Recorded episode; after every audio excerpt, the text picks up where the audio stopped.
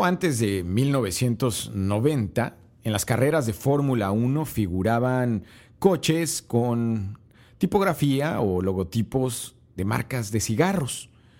Estaban ahí John Player Special, incluso Malboro, pero este domingo, cuando Checo Pérez, el mexicano, ganó la carrera de Sakir, resulta que figuró un logotipo en su uniforme o en su coche, un color por principio, un color pastel, rosa, y esto rodeado, digamos, de, unas palabras, o más bien tres siglas. BWT. B de bueno, W de water en inglés y T de Toño. ¿Qué significa BWT? ¿Por qué está en uno de los coches más vistos? ¿Y por qué lo traía ahí Checo Pérez? Esto es Vamos por partes. Aquí tratamos de desmenuzar las historias de negocios y, de personas que involucran justamente a marcas o a empresas. Soy Jonathan Ruiz. Comenzamos.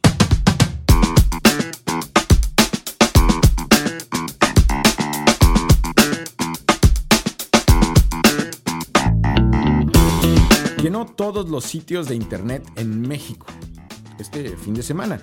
Ese color rosa predomina en el uniforme y, en el coche de la Fórmula 1 que Checo Pérez usó para ganar la carrera de Sakir. Tres letras fueron enmarcadas por el referido pálido color que ya les mencioné, BWT. Las letras refieren al patrocinador principal del equipo del corredor, una empresa que posiblemente ubican pues ustedes que son aficionados fieles, pero debe ser desconocida para mí como para otros, para mucha gente todavía, pese a que simbolizan un asunto más profundo. El cambio dramático en el comportamiento de ustedes y de lo que compran. BWT son las siglas de Best Water Technologies. Es una empresa con sede en Monsi, Austria. Es una pequeña población, un pueblito, pues, a 180 kilómetros de Múnich, Alemania. Se hacen dos horas de Múnich a Monsi. La dirige Andreas Weissenbacher, quien la adquirió en 1990, justamente y por coincidencia, el año en el que nació Checo Pérez. A partir de ahí, Weissenbacher transformó su empresa. Una forma de aproximarse eh, a lo que vende BWT comienza por decir que en su catálogo destacan los filtros domésticos de agua que rondan un precio equivalente a 6 mil pesos, al menos en Amazon, que fue en donde los vi. No obstante, se anuncia en una competencia que acude a un nicho de alto poder adquisitivo. La Fórmula 1 tiene un especial impacto en quienes consumen los mejores coches, los mejores viajes, la mejor comida y la mejor agua. Los mexicanos, pues entendemos de este tema, hasta cierto punto, claro está. En términos relativos, los mexicanos somos la población que más consume agua embotellada en el mundo. Pero ojo, no es el mercado del garrafón el que interesa necesariamente a BWT, sino el de aquellos mexicanos o no mexicanos que se preocupan por tomar agua limpia, mineralizada además con magnesio, y que al salir del grifo, al lavar los vasos o las copas en las que sirven esa agua, no quede rastro de esa opacidad que dejan las gotas al secarse. Es agua muy especial. A la industria, BWT vende sistemas de enfriamiento de aire acondicionado, calentamiento ambiental, desalinización y servicios más sofisticados. Esto es mucho decir para una empresa nacida modestamente en 1823 como una empresa pequeñita, una fábrica de productos químicos en Alemania. Eso cambió. Sus datos más recientes ya no son públicos, no podemos saber cuánto vendió en 2019, 2018, pero sí los datos de 2016. Ese año todavía divulgó ingresos anuales por 610 millones de euros. Son 15 mil millones de pesos aproximadamente. Justamente el punto está en que no es de cigarros o de refrescos, como ocurría cuando Checo Pérez estaba naciendo, la marca que figuró o que destacó el fin de semana en el podio de la Fórmula 1. Esta es una empresa que ofrece servicios industriales y domésticos de procesamiento de agua. Esto coincide con algo que publicó El Financiero. Regresamos después de este mensaje.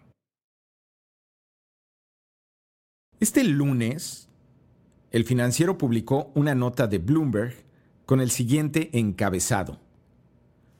Llegó el día. Por miedo a la escasez, el agua ya cotiza en Wall Street. Ese texto expuso que el agua se unió a el oro, al petróleo y a otras materias primas que se negocian en el mercado más importante de Nueva York. Una pausa aquí. Se negocian en el mercado más importante de Nueva York y ahora ahí se negocia el agua. Eso destaca las preocupaciones de que ésta se vuelva escasa en la mayor parte del mundo.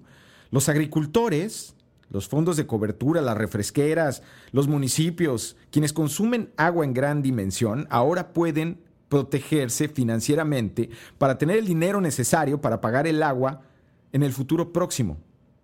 En septiembre destaqué una advertencia de BlackRock, tal vez el fondo de inversión más importante del mundo occidental.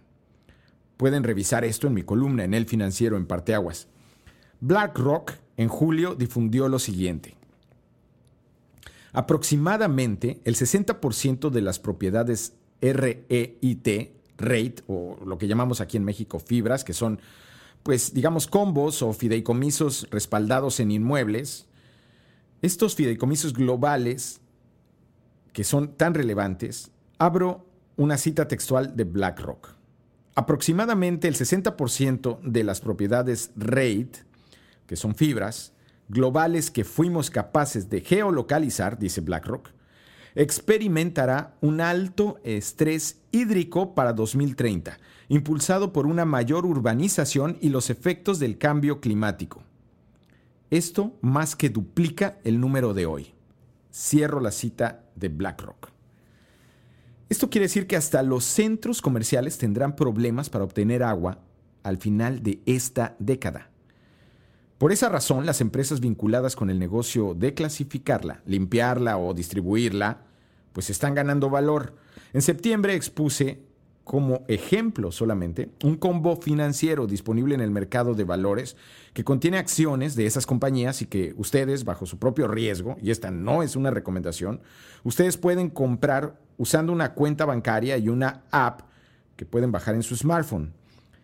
Ese combo tiene las siglas FIW. First Trust Water es su nombre. Y hasta septiembre había subido 100% en un año. Es decir, quien puso 100 dólares en 2019, para 2020 ya tenía 200 dólares.